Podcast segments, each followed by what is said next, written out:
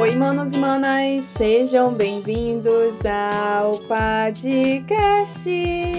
Aqui você encontra um bate-papo super descontraído de temas relevantes, outros nem tanto assim, mas sempre trazendo uma análise e uma reflexão sobre a nossa sociedade. Além, é claro, de compartilhar com vocês os babados da semana. Agora vamos iniciar o nosso bate-papo de hoje. Gente, eu já começo reclamando do calor que está fazendo em Manaus.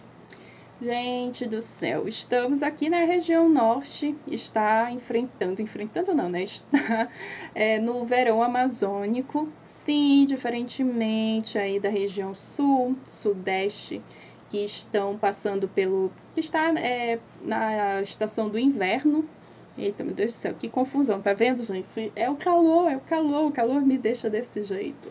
Mas, enfim, outras regiões do país, como a sul, sudeste, é, estão no inverno. Aqui na região norte, nós estamos passando pelo verão, verão amazônico.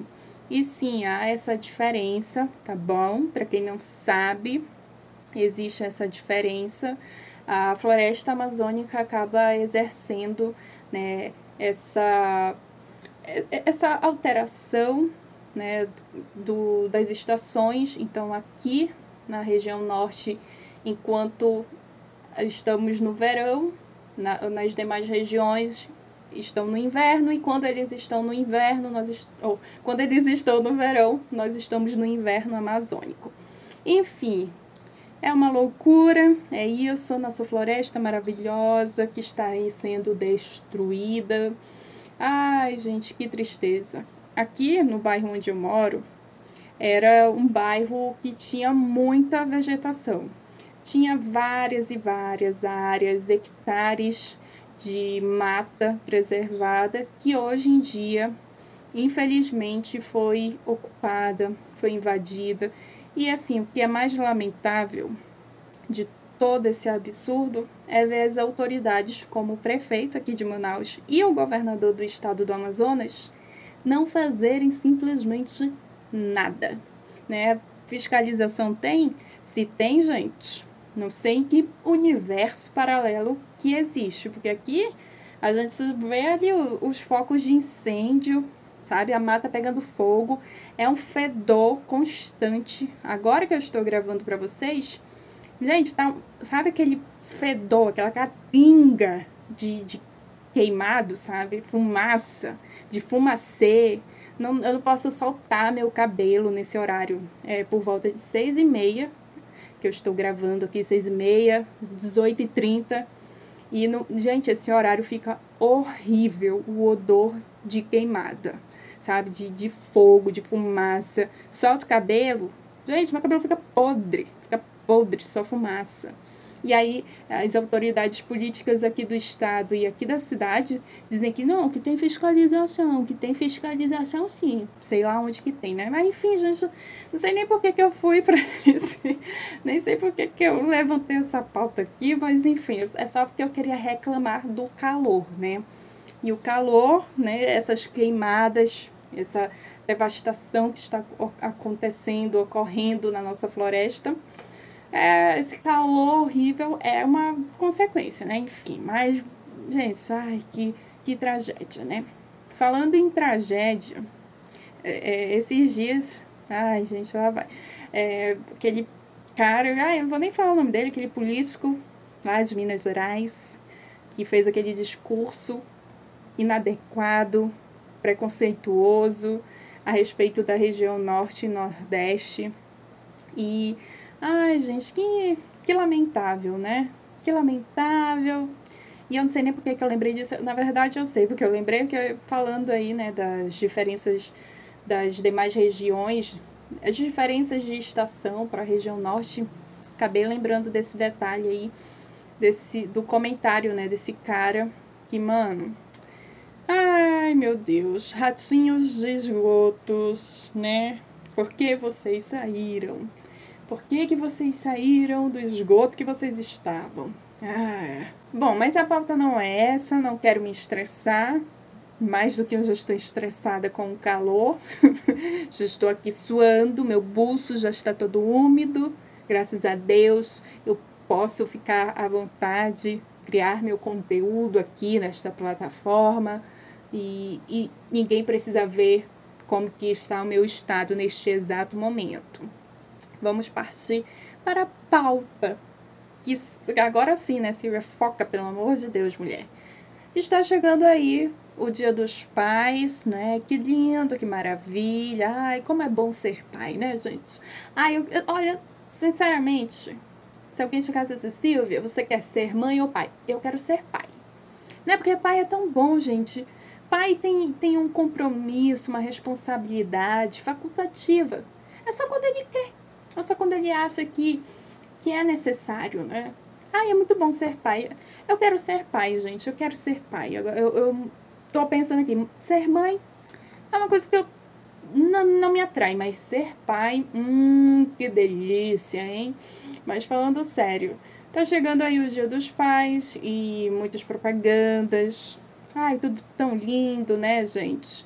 E o que me incomoda muito nesse período é são primeiro que, ai, gente, essa, né, ai, essa coisa tão essa romantização da paternidade, de uma paternidade que na maioria dos casos não existe, dentro da realidade de muitas e muitas pessoas, crianças, adolescentes, jovens e adultos como eu, não existe, nunca existiu. Então isso me incomoda, mas também é, eu gostaria de ver né, as empresas focando e fazendo propaganda uh, referenciando as mulheres que são a, a única imagem para os seus filhos, a única imagem materna e paterna, que é o caso da minha mãe. A minha mãe, para mim, foi a minha mãe e o meu pai, ao longo de todos os anos da minha vida, né? Da minha existência, a minha mãe foi a única imagem que eu tive né, de mãe e pai. Já falei aqui em outras ocasiões que eu sofri com o abandono paterno. Só fui conhecer meu pai aos 12 anos e não foi nem por vontade dele, né? Foi por conta da esposa dele na época, da minha madrasta. Hoje em dia eles já não, não estão juntos, né? já se separaram, se divorciaram. Mas na época, isso lá em 2002, gente, quando ela soube, né, de, teve o conhecimento que ele tinha duas filhas fora do casamento. Ela fez de tudo para que houvesse um encontro, é, não só das filhas com o pai, mas das filhas com toda a família, né? Enfim, é uma longa e longa história. Então, como uma sobrevivente aí do abandono paterno, e cheia de traumas, cheia de traumas, né, gente? Ai, meu Deus. É, eu gostaria de ver, sabe, a imagem da minha mãe sendo representada no Dia dos Pais. Eu gostaria de ver marcas grandes fazendo propaganda para essas mulheres que são a única imagem de, de, de família para os filhos e filhas. É, eu não cheguei a ver, porque houve uma atualização no número né, de crianças é, que sofrem com o abandono paterno. Se eu não me engano, até 2018 ou foi 2019, eram cerca de 11 milhões né, de crianças e adolescentes que só tinham o nome da mãe na certidão de nascimento tá? se eu não me engano. É, é, é que, gente, todo ano eles fazem, né? A, a atualização, tem o, o censo, enfim, tem toda aquela aquele trabalho, né? Que, se eu não me engano, é o IBGE que faz, né, gente? A IBGE. Ai, gente, olha como que eu sou burra, querendo replicar aqui uma notícia e não tô sabendo, mas é o calor, vou jogar a culpa no calor, que não está me deixando raciocinar. Mas enfim, houve uma atualização ano passado e teve um aumento muito grande aí depois da, da pandemia do, de crianças sofrendo com o abandono paterno. Enfim, é algo que eu vejo, não só eu, mas acredito que todos nós é, vemos como uma romantização, né? Isso que, ai, gente, falar sobre abandono paterno é, é muito delicado e falar sobre mãe solo, né? Porque uma, uma coisa liga a outra. Quando você fala de mãe solo, automaticamente você está falando do abandono paterno e vice-versa. E eu vejo o quanto a sociedade, claro, uma sociedade extremamente machista e patriarcal, é, passa pano para o homem que abandona o filho, né? Os filhos é, é, é normal, naturaliza, naturaliza e tenta justificar e ai gente é tão ai, é tão complicado, é tão delicado isso e o que me gera assim uma grande revolta é que quando uma mulher ela abandona o filho, a filha, né? Quando a criança sofre com o abandono materno, essa mulher que comete essa que realiza esse ato, ela é condenada, ela é criticada, enfim, ela é vandalizada, marginalizada. E quando é o homem não, né? Ai, não, mas é ai, é porque ele, ele não, não leva jeito para ser pai. Ai, é porque ele não, não amadureceu o suficiente. Ai, é, sabe? É sempre encontrando uma justificativa, né? argumentando daqui a família, então passa um pano para aquele homem é, e justifica todos os atos dele. E pior, ainda fica contra a mulher que tá ali tendo que arcar com as consequências de criar, educar, sustentar né, o filho, a filha. Enfim, isso me incomoda muito, me, me deixa muito revoltada ver o quanto as mulheres, mulheres sofrem, né? A gente, no, geral, sofrem, né? E daí, quando você vai ver as estatísticas de abandono materno e, a, e abandono paterno, gente, é, é assim, existe um grande abismo, né? Que separam essas duas situações. Mas quem que sofre mais com as acusações e condenações da sociedade? É a mulher. É a mulher que abandona. É a mulher que abandona o filho com a família ou com o pai da criança, mas quando é o pai que abandona com a mãe ou com a família, tá tudo bem, tá tudo certo. Vamos tentar encontrar um jeito de justificar essa atitude dele e passar muito, muito pano. Ah, enfim, é um grande limbo, né? É um grande, um grande limbo dessa nossa sociedade extremamente machista. E, e aí eu queria ver, sabe, gente? Queria muito ver é, propagandas durante esse período de agosto de marcas representando as mães solos, né, que precisam arranjar forças, né, força e coragem para criar, educar uma criança sozinha, muitas das vezes, né? Muitas das vezes ela tem que fazer isso sozinha, porque, né, o, no, gente, o pior de tudo, né? Além de ela sofrer com o abandono do pai da criança, ela ainda sofre com o abandono da família. Né? Muitas, muitas das vezes a mulher acaba sendo renegada pela própria família, porque ela é mãe solo. E isso é muito triste, né? E, poxa, vamos, vamos representar essas mulheres. É, eu quero ver, porque minha mãe foi mãe e pai. E continua, gente, continua. Até os dias de hoje, ela é a única pessoa com quem eu posso contar. Eu não posso contar com mais ninguém além dela. Né? Então, ai, só queria ter, hum, sabe, uma propaganda no Dia dos Pais, homenageando e representando todas as mães solos do Brasil. Ai, Silvia, mas já tem os dias das mães para, para, para homenageá-las. É, meu filho, e daí? Eu quero no dia dos pais também. Minha mãe é meu pai. E aí? Qual é o problema de eu ter? Hã? Ai, que coisa chata, enfim.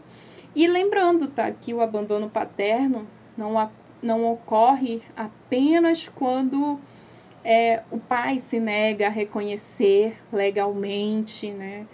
Se nega a, a reconhecer uh, a paternidade através da justiça, legalmente, né, gente? Tô, ah, estou sendo redundante, né? E, mas também ocorre, mesmo dentro de casa, quando você tem aquela imagem ali, né, você tem o seu pai, sua mãe, você é reconhecida legalmente, tem na certidão de, de nascimento o nome, mas ele não representa né, a, a função paterna dentro de casa. Isso também é abandono paterno, que a gente tem no imaginário coletivo de que o abandono abandono o eita meu Deus, o abandono paterno só ocorre quando o cara se nega a reconhecer e some, né, da vida da, da, da, da criança. Mas não, dentro de casa tem muitos lares ah, brasileiros que sofrem com esse tipo de situação também onde o, cara ele acha que só porque ele trabalha fora o dia inteiro e ai coloca comida dentro de casa né, prover o sustento que está fazendo mais do que a obrigação, não é mesmo? E acho que, é, nossa, ele já está fazendo mais do que a obrigação dele. Né? Que, ele, que ele está fazendo é um favor. Quando na verdade não, meu amor. Ter filho não é só colocar no mundo e jogar no colo da mãe, junto com todas as obrigações de criação e educação. Não, meu amor. Você também, como pai, você precisa você precisa ajudar a construir o caráter, a índole desta criança. E eu tiro, gente, pelo. Ai, lá vem eu com as minhas coisas, né? Com as minhas, as minhas, os meus paralelos. No The Sims, tá? Eu jogo The Sims. Amo The Sims. E tem lá no jogo, a gente tem que criar e educar as crianças. Tem lá uma, uma, uma opção onde tem é, essa função de você criar e educar. E lá nessa parte você tem que ensinar, pedir, é, pedir desculpas, dizer obrigado, por favor, né? ensinar boas maneiras. Que é, isso é a função, né, Isso é a função dos pais. Criar e educar. Ah, enfim, gente. É, é, eu só, só queria, né, deixar aqui registrado este momento falando aí sobre esse tema, já que estamos nos aproximando do Dia dos Pais. Porque é tudo muito lindo, tudo muito, ai, muito fofo, ai, que coisa linda, né? tão uh, meigo nas propagandas, só que quando você volta para a realidade e vê, e vê todas as estatísticas em relação à quantidade de mães solos a quantidade de crianças que não são reconhecidas legalmente pelo pai, que não tem o nome do pai na certidão de nascimento, você vê que essas propagandas do Dia dos Pais não correspondem com a realidade brasileira, né? Eu voltei a assistir novela. Eu tô assistindo Mulheres de Areia, esse clássico da TV Globo, essa segunda versão feita pela Glória Pires e o Guilherme Fontes. Glória Pires que interpretou aí as icônicas irmãs gêmeas, Ruth e Raquel. A primeira versão dessa novela foi ao ar lá na década de 70, acho que foi na, na TV Tupi, né? Foi na TV Tupi. E era, as irmãs, elas eram interpretadas pela Eva Vilma. Mas a novela ficou super icônica, né? Cult depois da, da, na segunda versão interpretada aí pela Glória Pires no início dos anos 90, acho que foi em 1993, né, que ela foi ao ar, essa segunda versão. E agora ela está reprisando mais uma vez, acho que sei lá, é a décima vez que está reprisando na Globo, e eu estou assistindo. Porque eu gosto muito dessa novela. Essa novela para mim é bem icônica, gente, muito icônica. E minha mãe também ama. E daí voltei a assistir a novela. Eu não vinha assistindo, achando tudo muito chato. A última novela que eu acompanhei, de fato, foi Pantanal, já tem bastante tempo. Compartilhei aqui com vocês, né, uh, tudo que estava acontecendo durante a novela, que me encantou muito. Enfim, depois daí eu não, não consegui mais acompanhar nenhuma novela, veio aquela tragédia da travessia. E, a, e aí é que vem, gente, que eu quero puxar aqui o link que tem me incomodado muito, né, e eu percebo que isso tem muito nas novelas antigas e também nas novelas atuais, que foi um dos motivos que me fez parar de assistir Travessia, por exemplo. Que é o quê? As protagonistas femininas burras. Ai, gente, burras. Vou resumir tudo aqui. Porque, ai, gente, com Mulheres de Areia, eu tenho passado muita raiva. Ai, gente, muita raiva. Por conta da personagem de uma das irmãs da, da Ruth. Da Ruth, da Rutinha. E é algo que eu percebo que é muito comum, né? Como eu disse, em novelas antigas, mas também novelas atuais, que é essa o estereótipo da protagonista ingênua, romântica, bondosa, generosa, sabe? E que no final é, ai, ela se torna uma, uma, uma personagem tão patética, sabe? Que dependendo da trama, você tirar a protagonista da novela não vai fazer a menor diferença, sabe? Vai fazer, tipo, ela não, não acrescenta em nada. E isso tem, me incomoda muito, muito em ver esse estereótipo de, de personagens femininas, principalmente das protagonistas, que são personagens que não têm personalidade. E usando como exemplo as irmãs gêmeas, Ruth e Raquel, e aqui eu não estou nem apontando o talento da Glória, porque, gente, isso é, tipo, mano do céu, né? É, é inquestionável. E algo que eu fico assim boba, né? Lembrando, a novela se passou em 1993.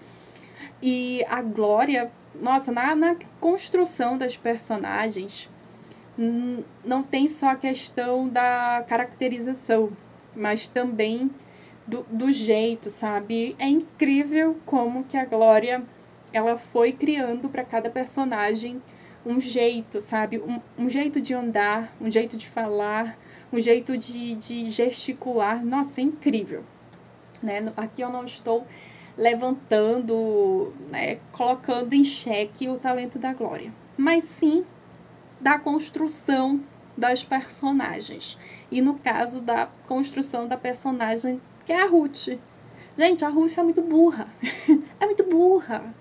Sabe? Você vai estar olhando assim, mano, como você é burra, com todo respeito. Você é muito burra. Até eu ia roubar o Marcos de ti, mano. De tão burra que tu é. Ai, gente, sério, me, me irrita. Isso me irrita muito quando eu, eu tô assistindo novela e a personagem é. Gente, uma porta consegue ter mais personalidade do que aquela personagem. Entendeu? E eu, particularmente, não gosto de assistir novelas que tenham esse tipo de personagem, principalmente protagonista, que não tem personalidade nenhuma, né? Ah, mas precisa ser o contraponto para vilã e que não sei que e blá blá blá. Ai, gente, mas não justifica. A burrice não justifica, né? Ter contraponto é uma coisa. Agora ser burra é outra coisa, completamente diferente. Existem muitos muitas protagonistas que sofrem, né? Porque a gente sabe, na novela tem que ter a jornada da heroína e blá, blá, blá, blá, blá. Só que tem personagens que são tão bem feitas, escritas, que gera a identificação. E eu, particularmente, não me identifico com esse tipo de personagem. Sabe que, mano, patética. patética. Ai, eu, eu acho que vocês estão conseguindo entender que eu estou muito revoltada. E foi isso que me fez perder completamente o interesse na novela Travessia. Porque a construção da protagonista, da Brisa, foi de uma forma tão esdrúxula, sabe? Assim, ah, feita de qualquer jeito. Eu lembro que na época eu até fiz um episódio reclamando da, da burrice da personagem. Não só eu, mas tipo, muita gente. Tanto que a novela foi um tremendo fracasso, né? E depois eu cheguei a ver nas últimas semanas, é, eu vi uma matéria falando que é, a, além da novela ter sido uma, uma das né, piores audiências da Globo nos últimos anos, a protagonista Brisa, e aqui estamos falando da personagem, tá? Não estamos não estou falando do trabalho da atriz, e sim da personagem. É, que a Brisa, a personagem Brisa, tinha sido uma das piores protagonistas, né, que não teve a adesão do público, não, não ganhou o público. Mas por quê? Justamente porque foi feito de uma forma tão assim, sabe, patética. Ai, primeiro que a Glória Pérez vendeu a novela de uma forma, né, que ia falar sobre fake news e tal, e no final não falou de nada, né, a respeito desse assunto que é tão importante, tão atual e que é preciso ser falado. E no fim não, não houve nada disso, né? E, ai, gente, é, é, é tristeza. E é isso que me, me me afasta das novelas atualmente. Ter protagonistas que não têm personalidade, que na verdade a personalidade daquela personagem ela só é validada por conta da vilania, né? Por conta da vilã, das maldades que a vilã faz ou do vilão. Se o vilão não, é, não existisse, a protagonista também não existiria, sabe? Isso faz com que eu fique, mano, tudo bem, eu sei que existe aí a suspensão de crença. Muitos filmes, séries e novelas exigem que você tenha aí né, essa suspensão aí, você né, se desapegue. Só que quando é muito forçado, não me agrada. Ai, gente, não me agrada, não me agrada. Porque, ah, não dá, né? Não dá. A gente, não, a gente, eu, pelo menos, não consigo criar essa relação de identificação. E, e também né, vale ressaltar que o, o outro extremo é das protagonistas autossuficientes, né, que se acham ai, que são boas demais e que é o tempo todo carregando o mundo nas costas. Isso eu também não, eu também não gosto disso, não. Sabe? Acho isso chato, dessa autossuficiência, sabe? Que ela, ela faz tudo, faz e acontece. Não, gente. É um equilíbrio. Dá para fazer, sabe? É o meio termo. Dá para fazer protagonistas que não sejam patéticas e nem, sabe, arrogantes. Enfim, acho que vocês conseguiram me entender, gente? Acho que não, né? Porque, ai, você deve estar pensando, por que você não faz uma novela, Silvia? Ah, você fazer uma novela. Pois eu vou fazer. Vocês vão ver só tá? A louca do nada. Ai, gente, enfim, é isso. Eu fiquei esses dias pensando, né, enquanto eu assistia Mulheres de Areia com a minha mãe. E, mano, até a minha mãe começou a passar raiva com a Ruth, né, nos últimos acontecimentos aí, depois que a Raquel roubou o Marcos. E, gente, teve uma cena. Né, ai, gente, essa foi a cena que fiquei assim, mano, não, não é possível. Não é possível que alguém consiga se identificar com, com, com a Ruth. Com a Ruth. Não é possível. E foi até no dia que a minha mãe, assim, minha mãe ficou revoltadíssima. Geralmente quem fica reclamando das idiotices da Ruth sou eu, né? Mas nesse dia minha mãe, assim, ela rodou a baiana aqui em casa por conta né, da, dessa cena já aconteceu umas semanas, que foi quando o Marcos. Enfim, ele foi lá atrás da Ruth. E lá na hora ele encontrou as duas, encontrou a Ruth e a Raquel. E a Raquel estava se passando pela Ruth. E a Ruth vê toda a cena da Raquel, né? Ai, ai, não sei o que, né? Falando que você veio atrás de mim, blá, blá, blá. E, mano, a mulher não faz nada, ela fica por detrás da porta, se escondendo. E, mano, não faz nada. Não faz nada. Amiga, como assim você vê sua irmã, talarica do, do cacete, passando o rodo no teu boy e tu fica se escondendo atrás de uma porta? Tu é, tu, é, tu é doida? Mano, primeiro de tudo. Primeiro de tudo. Eu tendo uma, uma Raquel como irmã, ela ia se lascar comigo. Ah, mas ela ia se lascar. Não teria enredo para a novela? Provavelmente não. Provavelmente não. Porque na primeira safadeza que, essa, que a Raquel fizesse comigo, se passando por mim, ah, é? Tu gosta de se passar por mim, mana? Pois então, sabe o que eu vou fazer? Eu vou cortar meu cabelo. Eu vou pintar de rosa neon. E aí eu quero ver. Ah, eu quero ver agora tu se passar por mim. Sua talarica. Acabou. Acabou a novela, gente. Acabou a novela. Teria que ter outro enredo. Porque a Raquel não iria mais se passar por mim. Então, ela teria que encontrar outra forma de fazer as maldades dela. Ah, enfim, gente, é, é minhas revoltas, né? Que, que não faz sentido, não faz sentido nenhum, não faz sentido nenhum, mas ao mesmo tempo faz, né? Que eu acho que já, gente, está na hora de mudar. Alô, autores e autoras de novela. Tá na hora de mudar esse estereótipo da protagonista ingênua. Ai, muito boa. Ai, ela é tão legal. Daí fazer aquela, né, aquele meme da Rita Lee.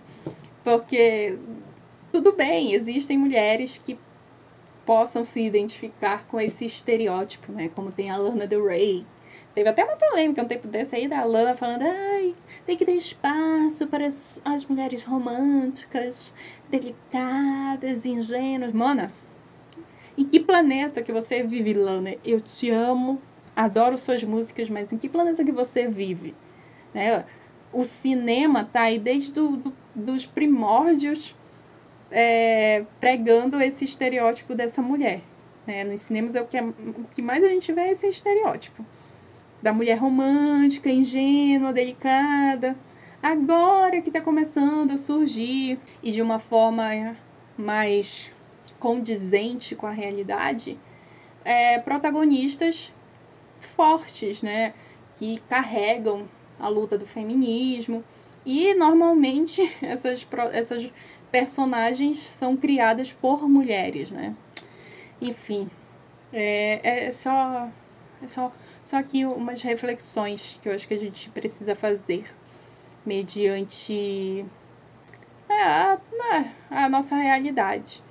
Nem. É, enfim, são, são mudanças que, que são, são precisas, né? São necessárias. São necessárias. É preciso mudar né, esse padrão de personagens femininas e também, né, que é, tem na novela agora da das seis, que passa Minha Mãe Acompanha, que é uma novela de época, da rivalidade, né? Essas novelas de época, geralmente, o que acontece? Colocam sempre duas mulheres rivalizando. E rivalizando por quê? Por conta de macho. Ai, gente, como isso é chato. Né? Precisa... Ai, gente, precisa ter uma, uma mudança. Eu, eu tô cansada. Eu tô cansada de ver novela de época onde é, duas mulheres rivalizando, competindo, né? Uma fazendo maldade para outra por conta de um macho. Ou protagonistas patéticas, que não têm personalidade, que, que conseguem ser enganadas, né? Ai, eu tô cansada, eu tô cansada, eu tô ficando uma velha, chata, cansada, sabe? Eu, eu quero, eu quero poder me divertir, sentar, assistir um filme, uma novela e não passar raiva. E é só o que eu tenho feito, passado raiva assistindo novela. Ah, enfim, gente, desculpem. Desculpem o meu desabafo. Mas é, é, é o que eu sinto, né? Eu, eu tenho aquele. No fundo, eu tenho aquela. aquela é, o espírito de noveleira. Espírito de noveleira. Só que eu estou, hoje em dia, sendo muito exigente né? Tenho sido mais seletiva com o que eu assisto. E ai, talvez o problema seja meu. Não, não é meu. não é meu, tá? E quem saiba isso seja um, um incentivo para eu criar as minhas histórias com as minhas personagens protagonistas menos burras, né? Quem sabe? Bom, gente, é isso. Espero que vocês tenham gostado dessa minha falação. Ai, desculpem aí qualquer coisa. E não se esqueça, eu sempre esqueço, eu que esqueço de pedir para você aí que me ouve, caro ouvinte, de avaliar o meu podcast na plataforma que você o escuta. Avalie positivamente, porque assim, dessa forma, você ajuda o meu conteúdo, você ajuda o meu trabalho. E é isso. Muito obrigada e nos vemos no próximo episódio. Um grande beijo e tchau!